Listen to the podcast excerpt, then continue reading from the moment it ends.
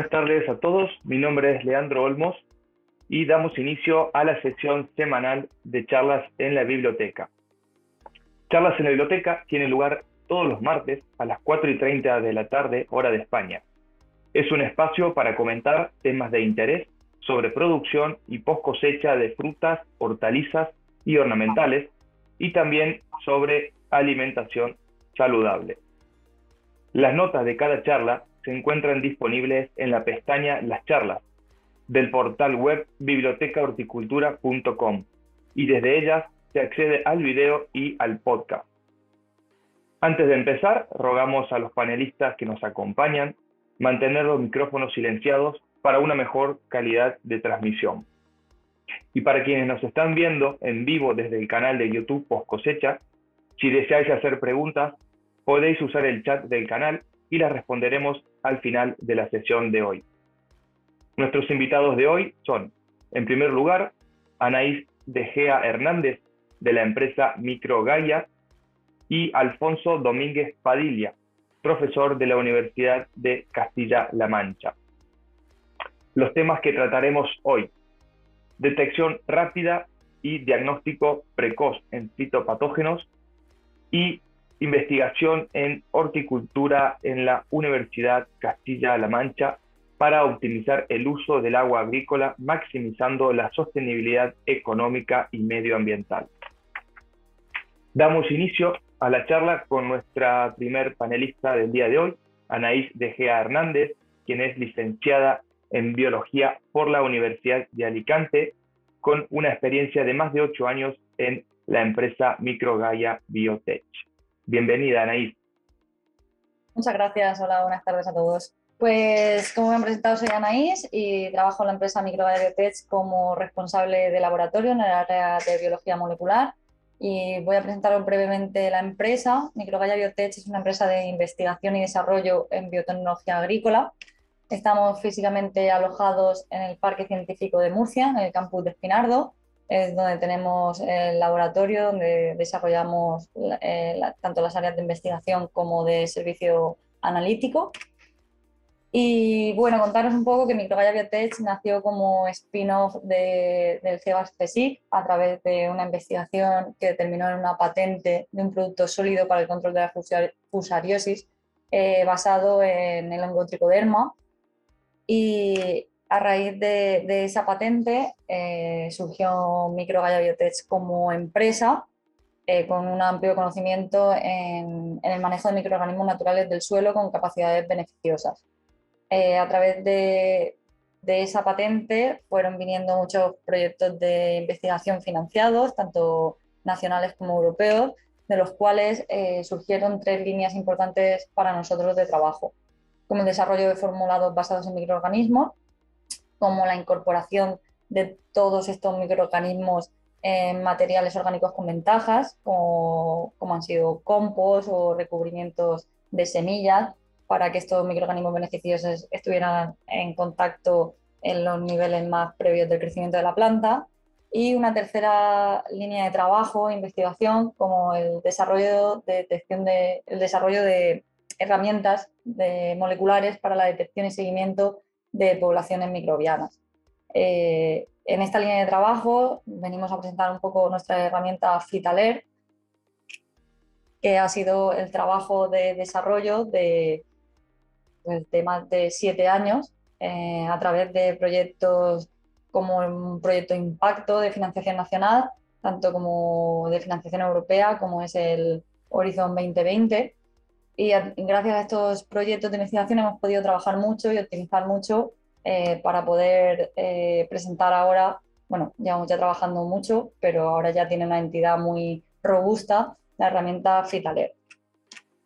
La herramienta Fitaler es una herramienta basada en la detección de microorganismos por eh, PCR a tiempo real, ¿vale? ¿Dónde vamos a detectar estos microorganismos? Pues las diferentes matrices de partida pueden ser suelos y sustratos, materiales vegetales en todos sus estadios, ya sea en semilla, en plántula, en, planta ya madura, aguas, aguas de riegos, aguas de embalse o superficies como pueden ser bandejas de semillero. ¿Qué vamos a detectar con, estas herramientas moleculares? Pues eh, microorganismos de las tipologías de hongos, bacterias, micorrizas, virus. Solo tendremos que tener en cuenta que el paso inicial, el procesado de eh, será una extracción de ADN, en el caso de hongos, bacterias, micorrizas, y una extracción o de ADN o de ARN en el caso que queramos detectar eh, virus. Se puede usar tanto para la detección, seguimiento y cuantificación de microorganismos citopatógenos, y eso tendrá unos tipos de aplicaciones en agricultura, como para la detección y seguimiento de poblaciones de microorganismos beneficiosos.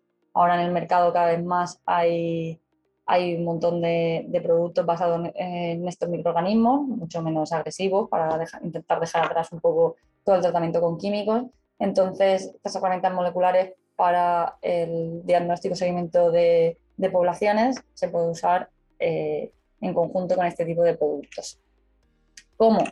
Pues como he dicho, está basado en tecnología PCR, así que lo que el flujo de trabajo un poco sería eh, conseguir una extracción del ADN o ARN, depende de lo que estemos buscando finalmente, del total de todos los microorganismos que estén viviendo en nuestra muestra de partida, ya sea vegetal, ya sea suelo, ya sea agua o sea una superficie.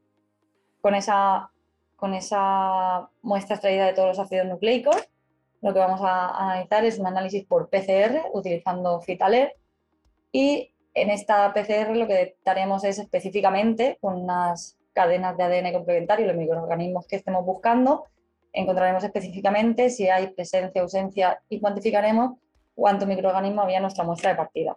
Eso nos quedaría interpretar los resultados y tendríamos la detección. En el fundamento de la PCR, ahora, además de este año, bueno, el COVID nos ayuda mucho a que la PCR se oiga y se entienda muchísimo, pero bueno, vamos a hacer un repaso rápido. Eh, PCR significa amplificación en cadena de polimerasa, es una amplificación del material genético y para eso necesitaremos cinco elementos principales. Una enzima que llevará a cabo la amplificación y luego necesitaremos eh, estos elementos, no sé si se ve mi cursor en pantalla, ¿se ve? Eh, el ADN de partida que haya en nuestra muestra, que en principio no sabemos cuál es, y los elementos que Microgaya diseña, que son estos trozos de ADN complementarios que se llama cebador o primer forward, cebador o primer reverse, y una sonda marcada con fluorescencia. Estos tres elementos serán los que nos digan específicamente si los microorganismos que estamos buscando están o no en nuestra, en muestra de partida. La PCR se basa en unos ciclos de termociclado en los cuales va subiendo y bajando la temperatura para que se desnaturalice el DNA, se, unan estas cadenitas de ADN que hemos dicho que serán complementarias y específicas a los microorganismos que estemos buscando, y luego una extensión, una amplificación de las cadenas de ADN. Eso se hará 40 veces. Y esto, este otro gráfico eh, son las curvas de amplificación, eh, son los resultados que veremos cuando cuando realizamos una PCR. Una curva logarítmica de este tipo nos dirá si hay presencia o no. Y además podemos saber cuánta cantidad había en nuestra muestra de partida, ya que eh, la PCR a tiempo real, como podemos tener información cada ciclo, sabremos cuándo empieza esa amplificación, lo que nos dirá qué cantidad de partida teníamos. Y el trabajo de Microgaya, donde está en el diseño de esta herramienta, pues lo más importante aquí es que esas cadenas, esos trocitos de ADN, que son los primers y las sondas, que son lo que se van a unir específicamente a nuestros microorganismos, que sean 100% específicos. Aquí es donde Microgaya hace un trabajo muy intensivo para poder asegurar la calidad de los resultados y que no haya ni falsos positivos ni falsos negativos, y sean unos resultados 100% fiables. Eh, así rápidamente eh, se hace un trabajo, os comento que se hace un trabajo bioinformático en el que se, se estudian todas las secuencias en las bases de datos mundiales del microorganismo que, vamos a querer detectar y luego poder hacer el seguimiento. Se consiguen todas las secuencias que almacenadas en la base de datos pertenecientes a, todo el mundo que esté estudiando con estos microorganismos y se, buscan, eh, se busca una zona en el genoma que sea lo suficientemente diferente para poder eh, diferenciar exclusivamente a ese microorganismo y que luego cuando nuestras cadenas de ADN se unan a esa, a esa región solo se unan si haya presencia de este microorganismo, no de microorganismos que estén muy cerca filogenéticamente. Eh, después, cuando ya tenemos esa secuencia y ya la hemos elegido, vamos a volver a la base de datos para confirmar bioinformáticamente que eso es específico al 100%. Aún así, Microgaya, cuando ya tiene todos esos datos y se sintetizan las ondas y los primers, aquí hacemos un, un estudio empírico con microorganismos, con cultivos puros, certificados por colecciones de microorganismos, para asegurar que si se utiliza Fitaler, los positivos son totalmente fiables. Se enfrentan los diseños tanto a, microorganismos que queremos detectar frente a los, a los relacionados filogenéticamente, los que podrían estar cerca y nos podrían dar una, una hibridación cruzada y un falso positivo. Así que cuando ya hemos pasado toda esta validación, eh, ofrece, ofrece Fitaler para que pueda detectar esos microorganismos. Ventajas de utilizar eh, esta tecnología PCR para el diagnóstico, la detección y la cuantificación de microorganismos en campo, en la agricultura? Pues que gracias a todas las ventajas que tiene en sí la técnica, como os hemos explicado, hacemos mucho trabajo para asegurar una especificidad de 100% especie específica, pudiendo llegar a nivel de subespecie, incluso de patobar o, o subespecie. Es una técnica muy, muy sensible, por lo que el diagnóstico podemos detectar eh, que hay un microorganismo en un, en un, suelo o en un material vegetal cuando tiene poquísima concentración, con lo que nos podemos anticipar a los síntomas de enfermedades, no tenemos que esperar a ver síntomas, podemos utilizar esta herramienta para, para hacer un seguimiento del estado fitopatológico de nuestros cultivos y antes de tener un problema, pues tratar con algo específico. Es una, un flujo de trabajo muy rápido, eh, combinado con nuestros kits de extracción o de ADN o de ARN, desde que tienes una muestra hasta que extraes el ADN, realizas el análisis por PCR e interpretas los resultados, pues en resultados en menos de 6 horas, con lo que ofrece muchísimas ventajas frente a otro tipo de analíticas como puede ser la microbiología clásica. Em, en cuanto otra ventaja frente a la microbiología clásica es que se pueden detectar los microorganismos que no es posible cultivar porque son simbiontes obligados de plantas, como pueden ser los mildews, entonces es muy útil para la diferenciación de tipos de mildios y de oidios. Y todo esto lo desarrollamos bajo los requisitos de la norma de calidad 9001. ¿Qué aplicaciones, qué ventaja nos da a la hora del uso de la agricultura? Sobre todo nos da muchísima información, una información fiable, rápida y precisa, y que nos da la oportunidad de poder tomar decisiones rápidas basadas en una información real, por ejemplo, qué tipo de tratamiento fitosanitario vamos a utilizar, no utilizar amplio espectro, no utilizar cuando no tenemos lo que no hay, por ejemplo. Eh, como decía, si utilizamos esta herramienta Fitaler para el diagnóstico y la detección de microorganismos fitopatógenos, pues podemos llevar un control y un seguimiento y anticiparnos a los síntomas de enfermedades, evitando posibles problemas de, de gran alcance. Lo podemos utilizar como prevención, analizando el estado de los suelos antes de sembrar, para ver si ya tenemos ahí un reservorio de patógenos que nos vayan a causar un problema, saberlo antes de la siembra. Podemos utilizarlo para certificación de planta libre de patógenos, para exportación e importación, para, para diagnóstico de enfermedades, ya tengamos síntomas o no, si tenemos algún problema en semillero, ya que podemos analizar semillas, plántulas, las turbas, las bandejas, para comprobar si, si antes o después de realizar un tratamiento fitosanitario o de, o de limpieza si ha hecho efecto o no se puede utilizar para análisis de microorganismos que te puedan causar un problema post cosecha. Vamos, las, las aplicaciones son todas las que se nos puedan imaginar que necesitemos la información de saber qué microorganismo tenemos y, qué, y en qué concentración. Y si lo utilizamos como para seguimiento de los microorganismos beneficiosos, pues un poco en la misma línea, lo podemos utilizar como control de calidad de los, de los productos formulados a base de microorganismos, ya que una vez diseñada la sonda del, para la detección de los microorganismos que estemos formulando, con una PCR menos de 6 horas podemos saber siempre si nuestro lote lleva lo que tiene que llevar, si una vez aplicado al campo están, para detección y seguimiento de las poblaciones una vez aplicado un campo, porque los microorganismos pueden instaurarse o no. Utilizando estas técnicas pues podemos ver las aplicaciones al día 0 de aplicación, al día 5, al día 15, si mis poblaciones están ahí, si han desaparecido, si han aumentado su concentración. Es muy útil como control de calidad en este tipo de productos. Decir también que Citaler eh, se ofrece como servicio aquí en el Parque Científico, en nuestro laboratorio, y a la vez también eh, tenemos la línea de comercialización de los kits en sí para que cualquier laboratorio que tenga un equipamiento básico de biología molecular, está todo muy optimizado para que siguiendo los protocolos se puedan realizar estos análisis en cualquier laboratorio que mínimamente tenga nociones de biología molecular. Y si no las tiene, con una formación de dos o tres días se pueden llevar a cabo estas analíticas con una fiabilidad del 100%, porque además no es, son unos análisis muy subjetivos, lo que, muy objetivos, perdón, lo que, lo que es, es, no necesitas tampoco tener eh, a alguien que tenga una experiencia de 10 años identificando microorganismos taxonómicamente o visualmente. Esto es un resultado que una curva positiva es un positivo y una curva negativa es un negativo. Así que ahí también tiene una gran ventaja en que laboratorios que quieran empezar a realizar estos, estos análisis sea muy fácil con estos kits. Y aquí, por último, dejo un poco un listado de ahora mismo, después de, de siete, casi ocho años ya de trabajo con esto, vamos todas las semanas vamos ampliando nuestra cartera de servicios y actualmente estos son todos los microorganismos en los que tenemos eh, la posibilidad de detectarlos utilizando los kits Citaler. Como veis son más de 200 hongos, más de 30 bacterias, virus de ARN, virus de ADN y microorganismos beneficiosos. Si cualquier cliente además tiene problemas con algún microorganismo que no está aquí o porque lo ha formado en su producto, en Microgaya eh, podemos hacer un diseño específico para poder seguir y detectar tanto el problema que puedas tener o el microorganismo que estés utilizando en cualquier producto.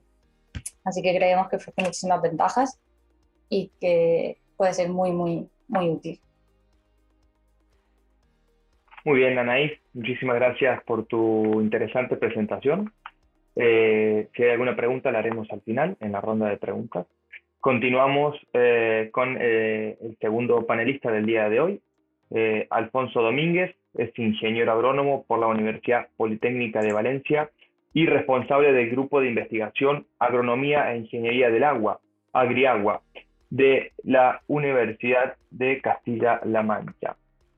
Buenas tardes, Alfonso. Bienvenido a la jornada de tardes en la biblioteca. Eh, muchas gracias por invitarme a participar esta tarde en este acto. Y nada, eh, voy a compartir la pantalla eh, para contar un poco las, lo que hacemos en nuestro grupo de investigación y en lo que estamos trabajando en estos momentos. Bueno, pues como bien has dicho, el, el grupo de investigación Agriagua Agronomía e Ingeniería del Agua, pertenece a la Universidad de Castilla-La Mancha y está ligado a un centro de investigación que es el Centro Regional de Estudios del Agua. Eh, fundamentalmente los objetivos de este, este, de este, centro de investigación es solucionar cualquier problema relacionado con el uso y la gestión del agua y la energía en la agricultura. Bueno, pues eh, como sabéis, las condiciones de Castilla-La Mancha, bueno, pues una región donde, donde no nos sobra agua precisamente, ¿no? y donde el sector agrícola y el, regadío en concreto, pues, pues depende mucho de este recurso. ¿no? Eh, es, nuestro grupo de investigación, aunque soy yo actualmente el, responsable, pues fue formado por, creado por, por, José María Tarjuelo, que seguramente mucha gente también lo, conoce.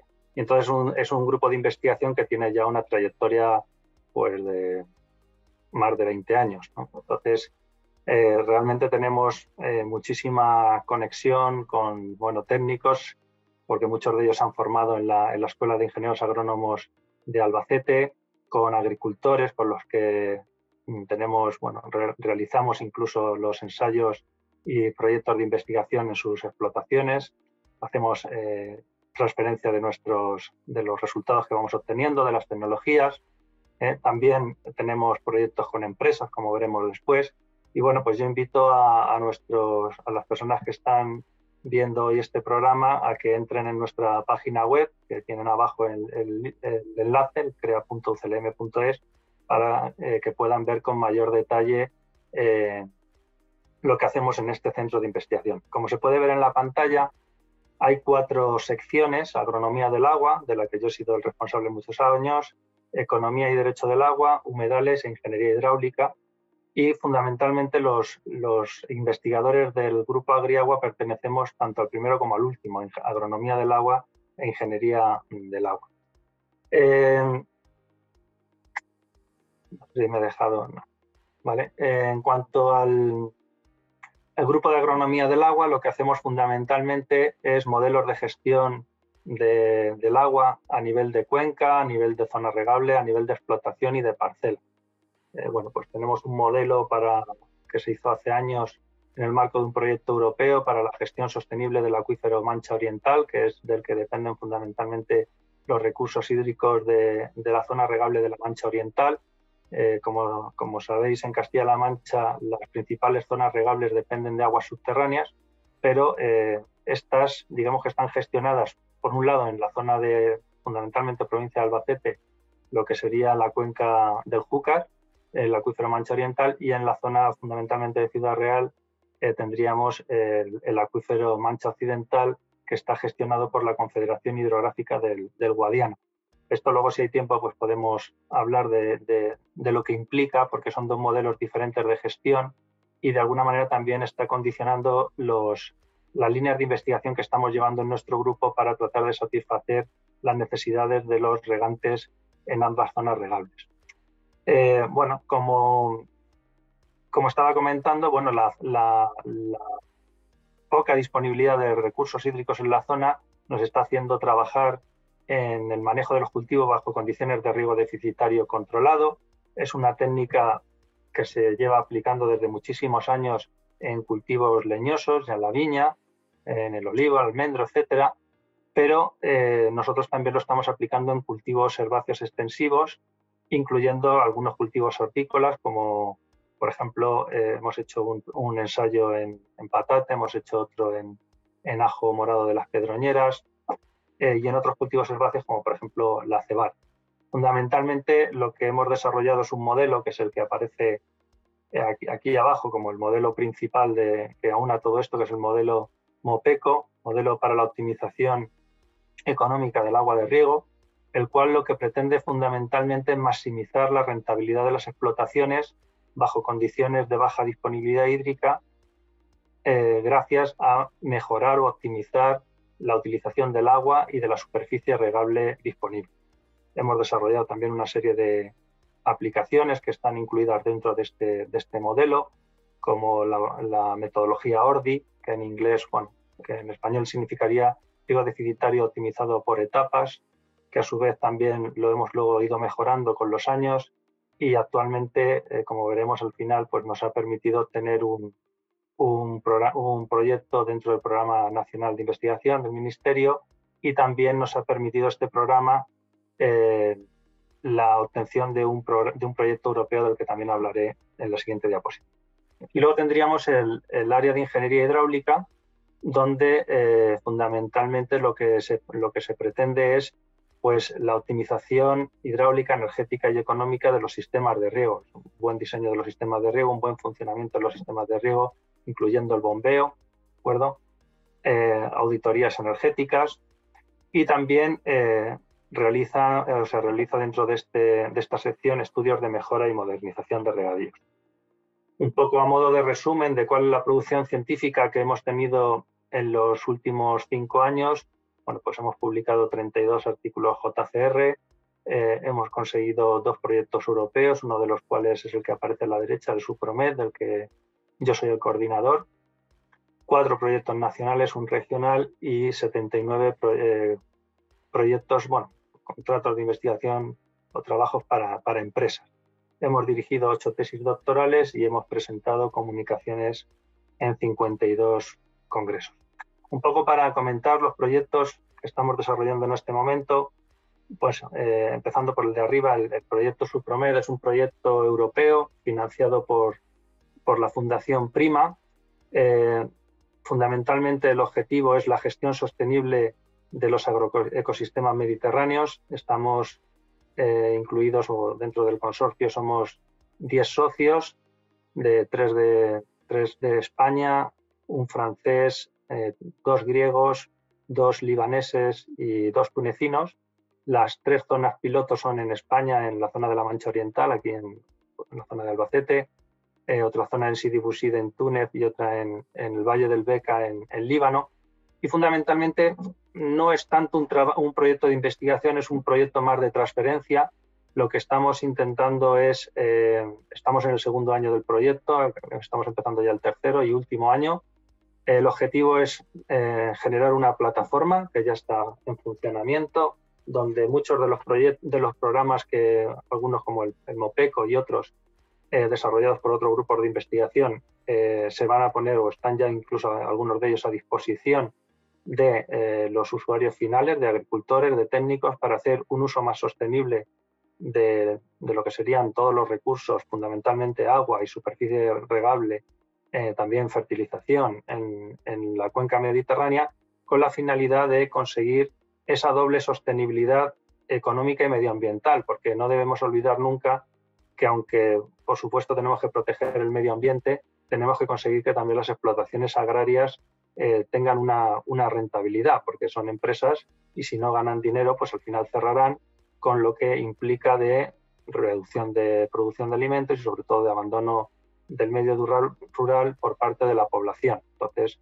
el objetivo último de este proyecto es el mantenimiento de la población en el medio rural, conseguir explotaciones agrarias que sean rentables bajo un escenario de calentamiento global y de un estancamiento de precios. Ahora parece que están subiendo, pero como consecuencia de un incremento de los costes de la energía, fundamentalmente, y que la actividad agrícola sea rentable y sostenible desde el punto de vista medioambiental. Y el, proyecto ORDILS, que es distribución optimizada de, riego limitado en cultivos anuales extensivos simultáneos a nivel de explotación eh, agraria, este lo acaban, nos lo acaba de conceder el Ministerio de Ciencia e Innovación. Eh, empezaríamos ya este año la primera campaña y fundamentalmente eh, de lo que trata este proyecto es tratar de solucionar los problemas que tienen en la zona de la Mancha Occidental. En la zona de la Mancha Occidental, las explotaciones de regadío se encuentran con la situación en la que anualmente al principio de la campaña se les comunica cuál es el volumen de agua de riego que tienen disponible. Eh, bueno, pues una vez que sabe el agricultor cuál es la cantidad de agua que va a poder utilizar, la siguiente pregunta a la que se tiene que enfrentar es, bueno, pues qué voy a cultivar este año, qué superficie le voy a dedicar a cada cultivo, teniendo en cuenta que desconocemos bueno, pues cuáles van a ser las condiciones climáticas en las que se va a desarrollar, digamos, los cultivos a lo largo de la, de la campaña de riegos. Tampoco desconocemos, también desconocemos los precios a los que va a poder vender las cosechas. Bueno, pues con esta metodología eh, lo que se pretende eh, fundamentalmente es determinar cuáles, eh, basándonos en datos históricos, de, tanto climáticos como económicos, fundamentalmente precio de venta a las cosechas y costes asociados a cada cultivo, pues cuál debería ser la distribución óptima de cultivos en la explotación, es decir, qué superficie se debería dedicar a cada cultivo y qué volumen de agua de riego se le debería aplicar a cada cultivo. Además, eh, hasta, que hasta el momento de la siembra, o bueno, casi hasta el momento de la siembra, digamos, el modelo va actualizando las optimizaciones de tal, de tal manera que eh, los cultivos que van a ir llegando después, pues podemos ir reajustando el la superficie eh, que le podríamos dedicar a cada cultivo, teniendo en cuenta que en nuestras explotaciones nuestro factor limitante es el agua y no la superficie regable. Tenemos más superficie regable de la que podemos regar porque no lo que nos falta es agua. Y la idea es, eh, bueno, pues ir repartiendo el agua entre los distintos cultivos una vez que ya se van sembrando para que a aquellos más rentables no les falte agua y a aquellos menos rentables, si hay que aplicar riego deficitario, pues que sean siempre de la forma más óptima posible para maximizar la producción y disminuir el, efecto negativo eh, sobre la rentabilidad final de la misma. Entonces, el, proyecto está, está enfocado para aplicarlo en tres cultivos ajo, que sería un cultivo, digamos, el, de mayor rentabilidad y al que no debería faltarle agua, y luego otros dos cultivos que serían cebada y maíz.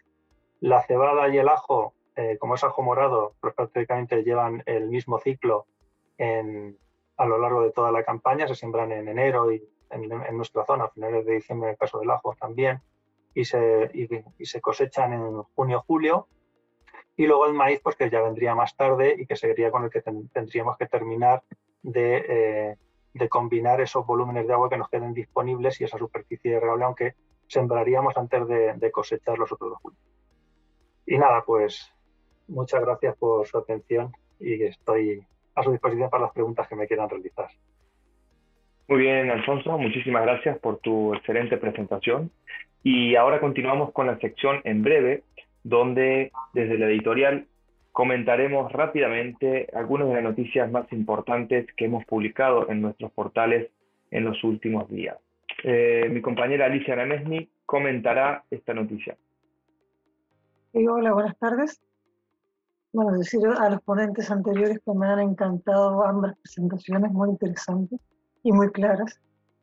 Eh, la, bueno, la imagen que veis aquí es el grupo de investigación de la Universidad Miguel Hernández. Se trata de un trabajo dirigido por Daniel Valero y por María Serrano, en el cual aplican a la granada, le aplican compuestos naturales que provocan estrés un poco el, traer esta, esta, investigación para comentarla hoy viene a raíz de, la última ponencia, la de Alfonso Bononi Padilla, que digamos es una situación de, estrés inducida a través de compuestos naturales que imagino que son similares a los que pueden producirse cuando se produce estrés por riego. De hecho, hay trabajos tempritales que comentan los efectos del estrés. En, en este caso, lo que logran es un aumento de la resistencia a las plantas eh, de compuestos que las protegen de ataques de fitopatógenos. Y hay otros trabajos, inclusive estos mismos grupos, en los cuales eh, hay constancia de que hay aumento de las eh, propiedades nutricionales que tienen frutas y hortalizas. Y la información de esta, de esta noticia la podéis encontrar en la página, en la página web cosecha.com. Muy bien, muchísimas gracias. Alicia. Y ahora es el turno de mi compañera Paula Navarro.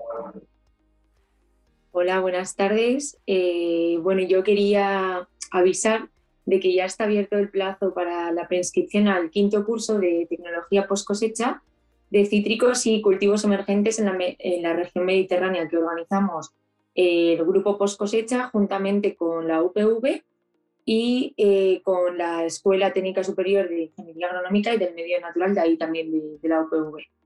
El curso tendrá lugar del 27 de enero al 11 de marzo del 2022, pero las prescripciones se pueden hacer ahora. ¿A quién está dirigido? Pues tanto alumnos como ya profesionales que estén en el sector y quieran eh, bueno, repasar o mejorar sus aptitudes en los cultivos de cítricos y de los eh, cultivos emergentes, eh, como hemos dicho, de la región mediterránea, que vienen a ser, bueno, kaki, aguacates, kiwis, granadas, frutas de hueso, berries. El curso cuenta con más de 30 profesores y el horario del curso tiene lugar siempre los jueves y los viernes de 4 a 8 de la tarde como eh, nos adaptamos ya el año pasado a la modalidad online dado al COVID y vimos que funcionaba tan bien, eh, pues este año hemos decidido que será online y presencial, así que mucha gente que no pueda desplazarse hasta la misma Universidad Politécnica, pues puede también optar a, realizar el curso. Y eh, bueno, tenéis toda la información que os dejaremos en el enlace de, la noticia aquí en, en YouTube y también en nuestro portal de, de post cosecha que está toda la información y para cualquier duda más concreta nos podéis contactar y os informaremos de todo. Muy bien, Paula. Muchísimas gracias. Y bueno, eh, en este caso, esta noticia que está publicada en el portal tecnologiahortícola.com eh, habla bueno, de un nuevo descubrimiento que han realizado a través de un estudio eh, han determinado que se puede medir in situ y de forma no destructiva la clorofila y otros nutrientes en eh, cultivos de lechuga cultivados en hidroponía. La detección de estas sustancias es gracias al uso de espectrofotometría junto a la visión por ordenador y por inteligencia computacional.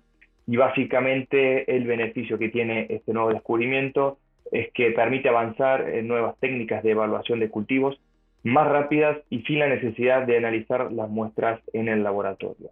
Así que quien quiera leer más información acerca de este nuevo estudio puede hacerlo en el artículo que está publicado en nuestro portal tecnologiahortícola.com. Y bueno, llegamos a la parte final de las charlas de hoy. Si hay alguna pregunta eh, por parte de los asistentes o de, los, de las personas que están en vivo a través del canal de YouTube, ¿Hay alguna pregunta por allí? No, en el chat no hay ninguna pregunta, pero como siempre la pueden dejar escrita después en los comentarios del vídeo y nosotros la pasaremos a los panelistas. Muy bien, perfecto. Bien, yo Eh, puedo... sí, Alicia, adelante. Eh, Anaís, bueno, empiezo un poco en el orden de las charlas porque tengo preguntas para las dos. No, no porque no hayan sido charlas claras, que lo fueron clarísimas. Anaís, has hecho una explicación del PCR fantástica. Muchísimas gracias. Sí, sí, sí.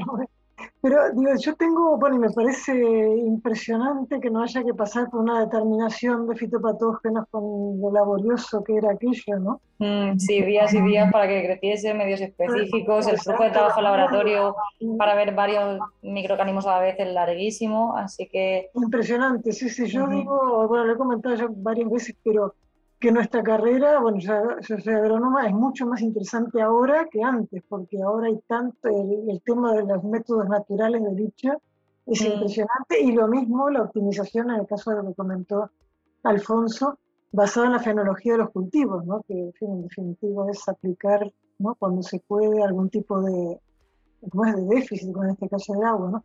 Ujú. Anaís, yo te quería preguntar, en la práctica, sí, eh, yo soy un productor, eh, no sé, tengo viña, sospecho que le puede venir botritis, ¿no? Decir algo. ¿Qué hago? ¿Te llevo muestras antes? ¿Cómo, ¿Cómo funciona en la práctica el servicio que dais vosotros? Eso es lo que me gustaría explicar. Pues un poco vamos un poco a, a la carta de lo que el cliente necesite, porque como somos una empresa en constante desarrollo, siempre que un cliente viene con que pueda tener un tipo de, de problema nuevo o que no hayamos tratado con otro cliente, siempre estudiamos un poco dónde eh, eh, podemos usar estas herramientas para, para ayudar a, nuestro cliente. Si por ejemplo tú vinieses eso, que tienes un cultivo y y tú sabes por histórico que sueles tener problemas con la botritis y te quieres adelantar un poco porque al final no tienes claro cuándo te aparece, dónde te aparece, dónde empieza, con qué tratas. Eh, lo que se hace ahora es tratar con, con productos de amplio espectro para todo y en todo.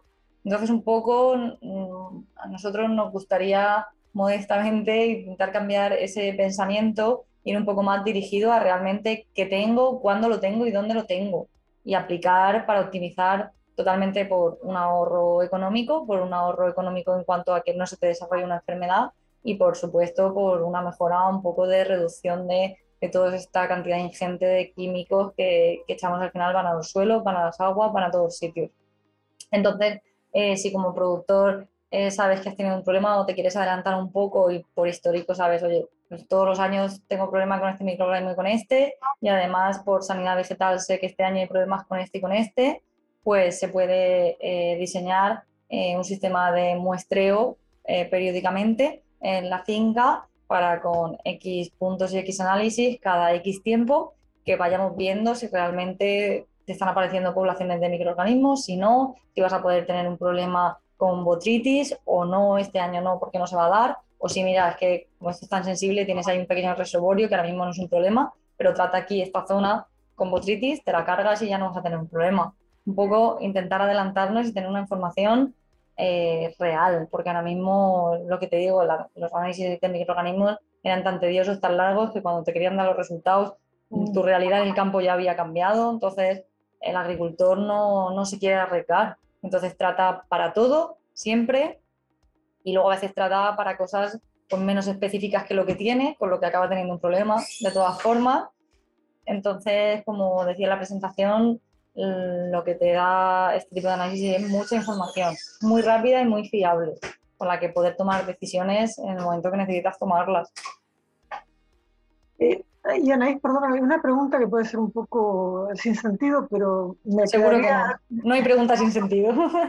eh, pensando en el análisis del suelo, ¿también podéis detectar nematodes? Porque ¿no? cuando uno tiene problemas en el suelo, aparte de, Sí. ¿no? de los hongos, eh, Pues eh, eh, ahora mismo no eh, tenemos una línea de, de investigación porque el, el, o sea, el tipo de, no de muestreo, sino eh, tratar la muestra sería un pelín diferente y no nos hemos metido todavía en eso, pero efectivamente, como comentas, suele estar muy unido y a lo mejor eh, tienes microorganismos en el suelo, pero que no te van a dar ningún problema a no ser que tengan nematodos. Y en el momento que tengas problemas por nematodos, entonces todo lo que hay te va a entrar y algo que potencialmente por sí mismo, si la planta estaba bien, no te iba a causar un problema, sí te lo iba a causar. Entonces, esa detección en conjunto de hongos y nematodos es mucho más real y eficiente porque puedes tomar decisiones basadas en, vale, tengo esto, pero como no tengo ningún problema con la planta, tampoco voy a tener problemas, algo que está en el suelo,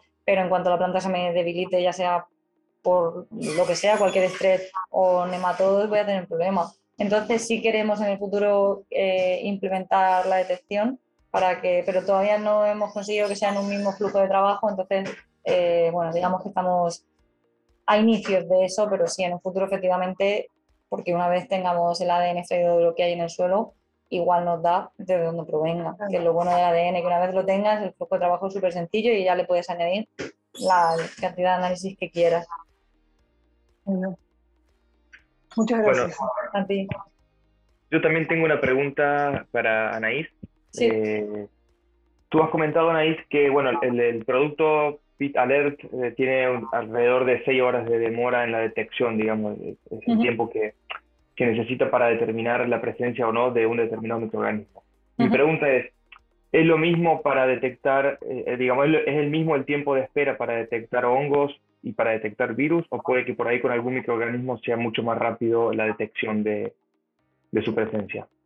Eh, es lo mismo porque mm, tenemos, hemos optimizado el flujo de trabajo para que sea el mismo, estemos detectando lo que estemos detectando. Simplemente, eh, digamos que la muestra llega, se hace una extracción de ADN o ARN, que en ambos casos el proceso completo es alrededor de una hora, una hora y cuarto, ¿vale? Eh, una vez tenemos el ADN o el ARN extraído, ya nos da igual, vamos a, a hacer, a, a correr, no sé la palabra, a, a hacer el análisis por PCR y eso es una preparación de, de la carrera de PCR es como 20 minutos y que corran si el termociclador es otra hora y cuarto y luego la interpretación de resultados. O sea, en un flujo de trabajo perfecto en el que tú estés esperando realmente lo que es el trabajo, si se hace seguido completamente, en realidad es menos. En tres horas puedes tener resultados. Lo que pasa que luego el trabajo en laboratorio pues no es tan así, hay mucho más trabajo y, y el flujo de trabajo se dilata un poquito. Eh, así que en seis horas, digamos que, vamos, era por asegurarlo. Pero vamos, el proceso completo es una hora de procesado de extracción, una hora de PCR y unos 15 minutos de interpretación de resultados o menos.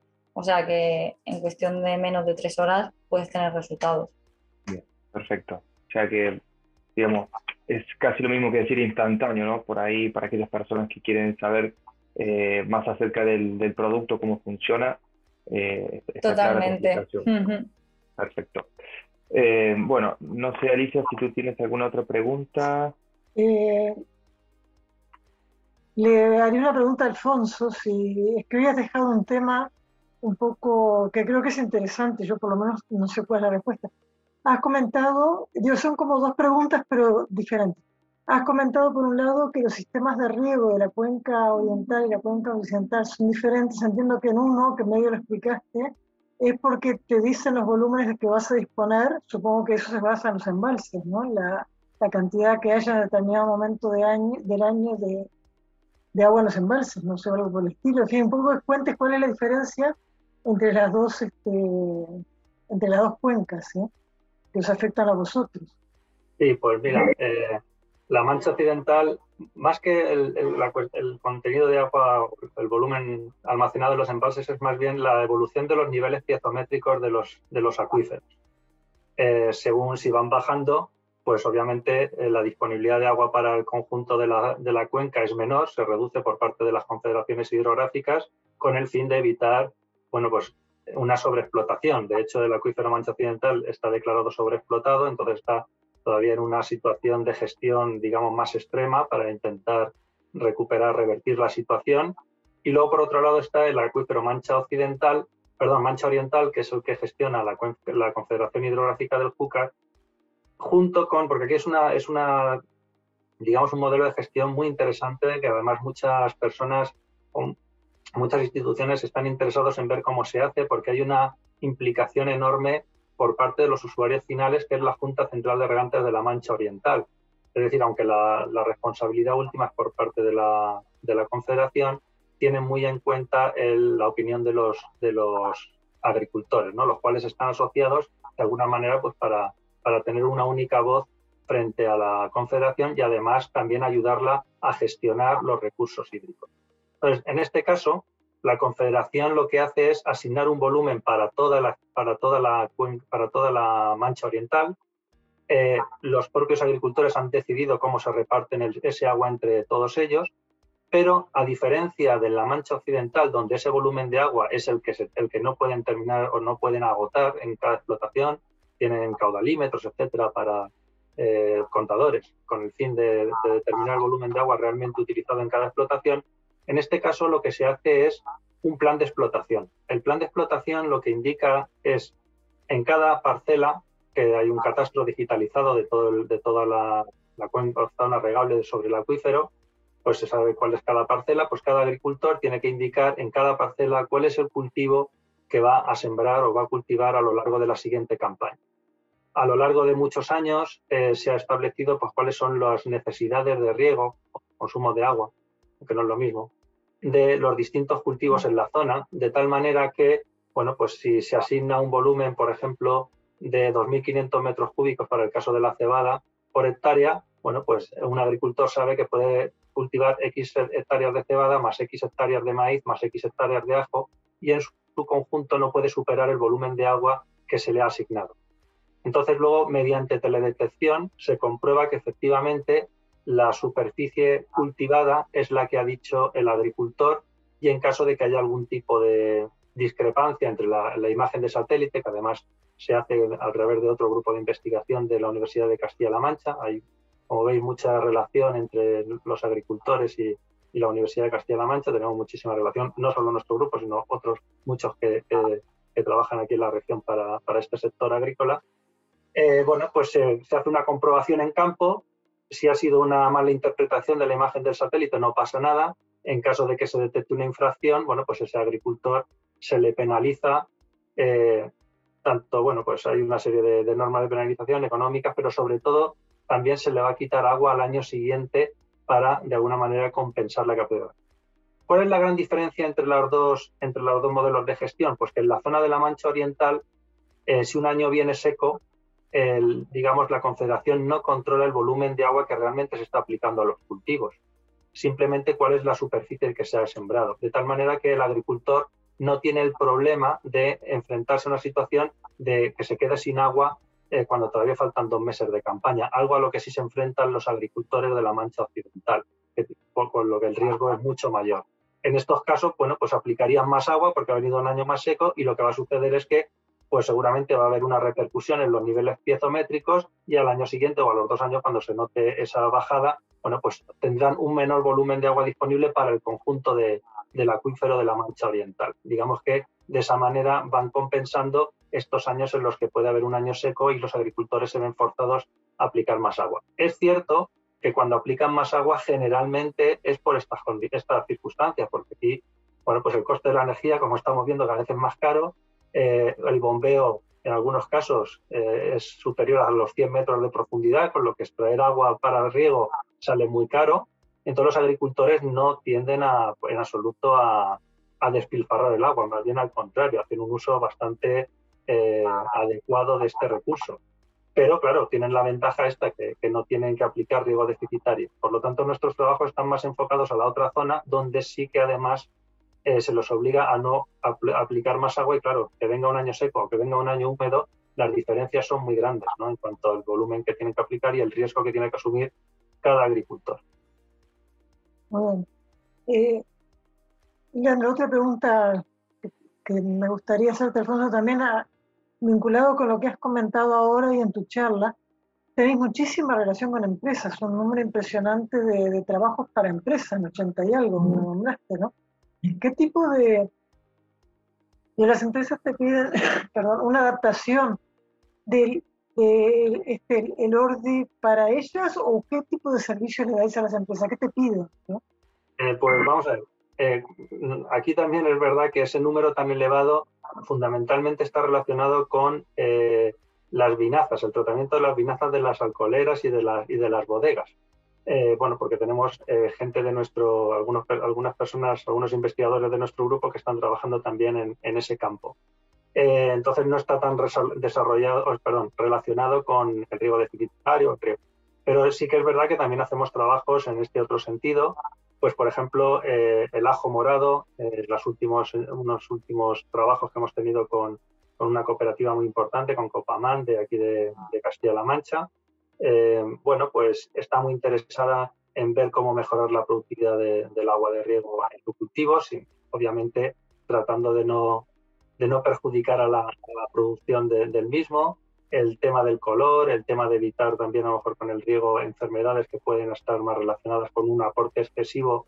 Porque bueno, lo que yo estaba comentando antes del uso, digamos, mm, adecuado del agua de riego, digamos que es la norma general, pero es cierto que en aquellos cultivos donde la rentabilidad económica es elevada, pues obviamente es complicado eh, hacerle entender a un agricultor que ahorre agua, porque claro, el ahorro de agua nunca va a compensar una pérdida de rendimiento en caso de que esto ocurra. Entonces, digamos que hay ciertos cultivos en los que eh, se puede estar echando más agua de la que se debería y eso además luego puede tener unas repercusiones negativas, bien por la aparición de enfermedades, bien por el un desarrollo peor de lo que es el, la propia, el propio cultivo y bueno, pues estamos analizando ese tipo de cosas, también el efecto sobre el color, que en, nuestro mercado, pues hombre, el, ajo morado de las pedroñeras, ¿no? Pues es como el, la referencia del ajo, ¿no? Pero es cierto que nosotros cuando los compramos, como vienen con las pieles, no vemos si son muy más o menos morados hasta que, hasta que lo abrimos. Pero, pero en otros mercados desde el norte de, África eh, sí que se vende el, ajo desgranado y sí que se paga más en función de la, de la intensidad del color morado. Entonces están interesados en ver cómo podemos mejorar ese, ese parámetro, que para otros mercados es importante. Gracias. Muy bien. Eh, y yo también tenía, eh, digamos, más que una pregunta, eh, una solicitud para Alfonso, teniendo en cuenta lo que comentaba recién, ¿no? De que por ahí en algunos cultivos ni siquiera se preocupan por el desperdicio de agua o el derroche del agua en el riego de los cultivos. Eh, me gustaría que remarcaras nuevamente, Alfonso, el por qué es importante ¿no? para los agricultores tener parámetros o, medir el uso deficitario de agua en el riego de cultivos pensando en lo que será la agricultura del futuro ¿no? y, bueno, y la disponibilidad de agua.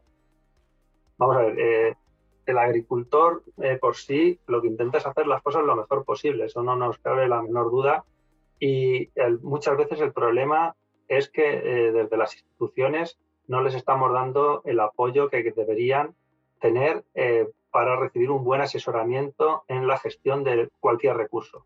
Es decir, nosotros hemos sido los responsables durante muchos años del servicio de asesoramiento al regante de Castilla-La Mancha, que es un servicio que ahora mismo, eh, digamos, cuando llegó la anterior crisis, bueno, pues fue una de las cosas donde se recortó, pero es verdad que ahora mismo tenemos un proyecto financiado por la Junta de Comunidades de Castilla-La Mancha donde de alguna manera eh, se intenta recuperar ese servicio, no eh, de la misma manera que estaba antes, pero bueno, también estaba empezando, era necesario mucha, conseguir muchos datos de seguimientos fenológicos, de ver las prácticas de los agricultores. Eh, ahora mismo lo que estamos intentando es todo ese conocimiento que se adquirió durante muchos años, traspasarlo a una herramienta online para que los agricultores puedan saber cuál es el calendario de riegos, tanto bajo condiciones de riego no deficitario fundamentalmente, como luego más adelante bajo condiciones de riego deficitario el que quiera aplicarlo, también ya está esa herramienta funcionando para cultivos leñosos y ahí sí que es con riego deficitario, eh, para que los agricultores sí que tengan una, una herramienta que les ayude a hacer una programación de riegos adecuada en función de su zona. Tenemos una red de estaciones agroclimáticas, bueno, que no es nuestra, que es del Ministerio, que también comparte con la con la, con la Junta de Comunidad de Castilla-La Mancha se gestionan de forma conjunta, que nos dan acceso para que nosotros podamos darle esa información a los agricultores, hacer los cálculos de las necesidades de riego en función de la fecha de siembra, de la evolución fenológica de los cultivos, que ellos además pueden ir corrigiendo a través de la aplicación. Nosotros mediante los grados días vamos estimando cuándo se va produciendo el cambio de etapa y el agricultor puede corregirla, con lo cual eh, se le da una información bastante precisa, también en función de la, de la textura del suelo, del sistema de riego que estoy utilizando. En fin, hemos tratado de hacer una herramienta que sea sobre todo práctica para que el agricultor tenga esa información, porque además nos la están demandando desde, desde hace muchos años. Todavía tenemos a muchos agricultores que nos llaman, oye, cuánto hay que regar ahora? ¿Cuánto es verdad que en, la provincia de Albacete el Instituto Técnico Agronómico Provincial eh, sigue eh, informando a los agricultores de la Mancha Oriental sobre las necesidades de riego de los cultivos en esta zona, pero el resto de Castilla-La Mancha, digamos que está, está un poco desatendida y es algo que queremos eh, solucionar con, tanto con el proyecto europeo, porque es a nivel de toda la cuenca mediterránea y donde cualquier zona regable puede implementar estas herramientas que nosotros estamos eh, poniendo a disposición de, digamos, de toda la comunidad agrícola. Y eh, por otro lado, eh, a través del proyecto Prodagua, financiado por la Junta de Comunidad de Castilla-La Mancha en la región de, Castilla-La Mancha, forma más particular. Muy bien, muchísimas gracias, Alfonso. Alicia, no sé si... un poco uniendo, digamos, lo que ha comentado Anaís, esas fabulosas bases de datos que hay con digamos, la parte genética de los microorganismos. Y lo que comentabas tú, Alfonso, del riego deficitario. Existe, digo, por lo menos en la parte, digo, riego deficitario entiendo que depende de muchos factores, ¿no? Por supuesto, clima y tal, pero desde el punto de vista de la planta, simplemente, eh, ¿existe algún sitio a donde estén recopilados los momentos en los cuales por el estado fenológico la planta es más sensible, si se sabe para cada especie en qué estado fenológico puedo aplicar riego deficitario con menores consecuencias para eh, consecuencias negativas, ¿no? Para la producción o la calidad, etcétera, ¿eso existe o es o se cómo funciona? Sí, eh, efectivamente sí, sí que existe y además es una, digamos que son trabajos que se llevan desarrollando desde hace muchísimos años. Eh, si no recuerdo mal, eh, pues hay una publicación de los años 70 eh, de un FAO, el FAO 33, donde ya aparecen con unos coeficientes de, coeficientes de, producción, que los, los KSU-Y, donde determina para las distintas etapas de desarrollo cómo de sensible es el cultivo al déficit hídrico y cómo puede afectar a la producción. Nosotros lo que hemos hecho ha sido, a partir de esa información, también de otros, otras documentaciones de FAO posteriores, FAO 56, eh, que bueno, también establecen una serie de, funciones de rendimiento bastante sencillas, pero que estamos comprobando en campo que funcionan muy bien. Bueno, pues, eh, por ejemplo, en el caso de los cereales, la etapa eh, crítica es la floración. Después vendría la formación de grano y digamos que luego estaría un poco la duda de si aplicar más riego deficitario en maduración, que realmente ahí pues el aporte de agua hace poco, o sobre todo en la parte de desarrollo vegetativo. Pues nosotros entendemos que ahí es la, esa es la etapa clave donde se puede ahorrar agua porque a mí no me interesan plantas de maíz de tres metros y medio. Lo que nos interesa son unas buenas mazorcas con un buen número de granos y que estos sean, digamos, eh, lo más gordos posible, ¿no? que pesen lo máximo posible. Porque al final eso es lo que me determina el rendimiento. Es cierto que si la planta no es tan alta, pues se va a ver, haber una repercusión sobre el rendimiento final. Pero ahí está el juego, ¿no? Eh, eh, cuánta agua soy capaz de ahorrar y que esa reducción de agua implique una reducción menor en el rendimiento final, que ese volumen de agua que yo estoy ahorrando en realidad lo puedo utilizar para más cosas, lo puedo utilizar para regar una mayor superficie de la, explotación y si estoy obteniendo una, mayor productividad del agua, es decir, más kilos por metro cúbico, al final obtengo más kilos. Hay que ver si eso es económicamente rentable, es decir, hay que analizar los costes de producción eso es todo lo que está integrado en estos modelos que nosotros estamos haciendo. Pero de la misma manera también se puede utilizar para recuperar niveles piezométricos y evitar, eh, o sea, mejorar las condiciones medioambientales de los ecosistemas que dependen de aguas subterráneas. También de alguna manera ayudaría a, reducir el impacto sobre el cambio, sobre la, digamos, la emisión de gases CO2 a la atmósfera si estamos utilizando energías, digamos, eh, no renovables para la, extracción de agua del acuífero. Si conseguimos elevar los niveles del acuífero, extraeremos agua a menos profundidad y por lo tanto consumiremos menos energía. Es decir, hay mucha, está todo muy relacionado, hay, hay muchas repercusiones sobre el, ahorro del agua. Eh, ahora mismo la única repercusión recae sobre el agricultor y eso es algo que también hay que intentar hacerle ver a, los, a las personas que toman las decisiones sobre gestión grandes eh, zonas de gestión, digamos, a nivel político, de cuáles son las medidas a tomar para, que, para poder eh, reducir el impacto de la agricultura y mejorar la sostenibilidad de los, de los agroecosistemas. Es un tema muy bonito, muy complejo y que, da para mucho juego. Eh, perdón, Leandro, ¿me permites hacer? Adelante. no quiero, pero es que tengo dos preguntas, una para Alfonso y otra para, para Anaís. Y las digo rápido para si queréis comentar rápidamente.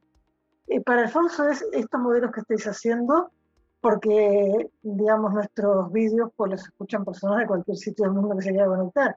Si lo escucha un señor de Uruguay, de Argentina, de Chile, pues, vuestros modelos son este, utilizables, por supuesto, cambiando. Esa es una pregunta. Y le hago la pregunta a Anaís para no volver a intervenirse. Anaís, me gustaría eh, vuestro, el kit que comercializáis, ¿eh? ¿Funciona para todos estos microorganismos que, que has mostrado? Que nos expliques un poco eso. Si yo compro el kit, ¿y qué hago con eso? ¿Qué información me va a dar? Pero, Alfonso, cuenta si me quieres contestar y prometo sí, por, no hay más por supuesto, sí, efectivamente, como, como he comentado al principio, la idea es transferir todos estos modelos a la zona de la cuenca mediterránea. De hecho, se están aplicando en Túnez y están en, y en Líbano. Y eh, bueno, tenemos, por supuesto, también contacto. Eh, ahora mismo estamos haciendo, pues estoy dirigiendo una tesis doctoral en Ecuador, donde se están aplicando estos modelos. Acabamos de publicar un artículo con un grupo de investigación del USDA de Estados Unidos. También estamos allí trabajando con, con, Estados Unidos. El personal de, en, el INRA en, en, Argentina también tenemos relación y también hemos hecho algún trabajo con ellos. Brasil, eh, se ha hecho varias tesis doctorales con brasileños y tenemos estrechos contactos con profesores brasileños. O sea que sí, eh, realmente estos modelos, adaptándolos por supuesto y siempre que haya un grupo de investigación detrás que los adapte, pues la calibración de los cultivos, la, eh, conseguir las estaciones climáticas de las zonas donde se quiera aplicar para poder proveer de esos datos climáticos a, los agricultores, por supuesto que se puede extrapolar a, cualquier otra zona del mundo. Muchas gracias. Por mi parte, contestarte a lo que me has preguntado, el listado que veíamos ahí de, de, de microorganismos, ya sean fitopatógenos o beneficiosos, eh, son todas las detecciones que se pueden hacer eh, utilizando, digamos, esta tecnología. Eh, ¿Cómo lo usarías? Pues depende. Hay diferentes formatos. Eh, si, por ejemplo, bueno, tenemos clientes que están haciendo estudios o seguimientos de un microorganismo en concreto. Entonces, el formato sería pues este kit Fitaler con la extracción que, que requieras, ya sea de suelo, de planta o de agua, dependiendo de qué es lo que quieras analizar y luego sería un formato que llamamos monoespecífico que vendría para X reacciones o para analizar X veces eh, un microorganismo, pongamos, no sé, un Fusarium lactucae, que se me ocurre que la Universidad de, de Vigo estaba trabajando para ello. Entonces, digamos que en ese caso vas a analizar en muchas muestras un solo microorganismo. Y por otra parte tenemos el enfoque de lo multiespecífico, que es, hacemos eh, una un conjunto de los microorganismos, por ejemplo, que puedan estar afectando al tomate, porque lo que, lo que te interesa es hacer en muchas muestras un screening, un barrido de todos los microorganismos que puedan estar afectando para tener un control de si te aparecen unos, no te aparecen, o si tienes problemas con unos o otros, o porque quieras hacer un diagnóstico y dentro de que sabes que es un patógeno de cuello de raíz, no sabes cuál puede ser, entre todo el abanico de Pitium, de Phytophthora, de Fusarium, de Pirinochaeta, muchísimos. Entonces ahí hacemos una combinación, tenemos X kit que ofertamos con combinaciones de 16, 24, 32 patógenos que puedan afectar a según cultivo o según suelo o aéreos. O bien hay muchos clientes que dicen, bueno, yo es que tengo un semillero y sé que tengo problemas con estos ocho, hazme un kit para estos ocho. Y entonces a la carta, digamos, se confecciona un kit para tantos patógenos como tú tengas problema o necesites. Y entonces, digamos, tenemos esos dos formatos. Unos vienen en tubitos para que prepares tú las reacciones y los otros vienen en placa ya preparados porque vamos que, que, vas a tener que hacer 8, 16, 24, 32 reacciones. Entonces todo viene preparado para que tú simplemente utilizando una pipeta multicanal pinches, digamos, en la placa Fitaler y pongas en tu placa que vas a analizar y, y tengas los resultados. Lo bueno y maravilloso de esta técnica es que en contra de la microbiología clásica, que bueno, si dices, voy a analizar muchas muestras, pero voy a buscar este tipo de microorganismo. Vale, pues son unas condiciones, unos medios específicos, unas condiciones de, de, temperatura, unos tiempos de incubación, vale, pero ¿qué pasa si yo no quiero buscar uno? Porque sería muy lento. Buscar uno no es, buscar otro no es, buscar otro. Quiero que me digas, bueno, pero de todo lo que me puede estar afectando, ¿qué es? Eso ya se complicaría muchísimo. Con esto, el mismo procesador de muestra como luego a, ese, a, ese, a esa extracción de ADN, ahí ya lleva todo lo que esté presente en la muestra, luego simplemente es ir reacción por reacción buscando lo que quiere. Entonces, eso facilita muchísimo el flujo de trabajo y da una información muchísimo más amplia de la que puedes conseguir con otra técnica. Es increíble, realmente. Sí, la verdad es que sí. Bueno, muchísimas gracias. A vosotros. Bueno, eh, muchísimas gracias por las respuestas, eh, Alfonso y Anaí. Y bueno, eh, hemos llegado a la parte final de la jornada de hoy. Acabamos la sesión semanal de charlas en la biblioteca, en la que nos han acompañado los panelistas Anaí de Gea Hernández, de la empresa Microgaya, y Alfonso Domínguez, profesor de la Universidad de Castilla-La Mancha. Muchas gracias por la participación a nuestros panelistas invitados y al público que nos ha acompañado a través del canal de YouTube Post Cosecha. En la próxima jornada de charlas en la biblioteca se tratarán los siguientes temas. Robótica y viticultura, cómo se relacionan. E investigación post cosecha en el ICTAN, Instituto de Ciencia y Tecnología de Alimentos y Nutrición. Recordamos que las notas con más información, video y podcast de las charlas en la biblioteca se encuentran en la pestaña Las charlas del portal web bibliotecahorticultura.com. Os deseamos una buena semana y nos vemos en la próxima jornada de charlas en la biblioteca. Muchas gracias a todos. Muchas gracias. Hasta luego. Gracias. Chao, chao. Adiós, muchas gracias.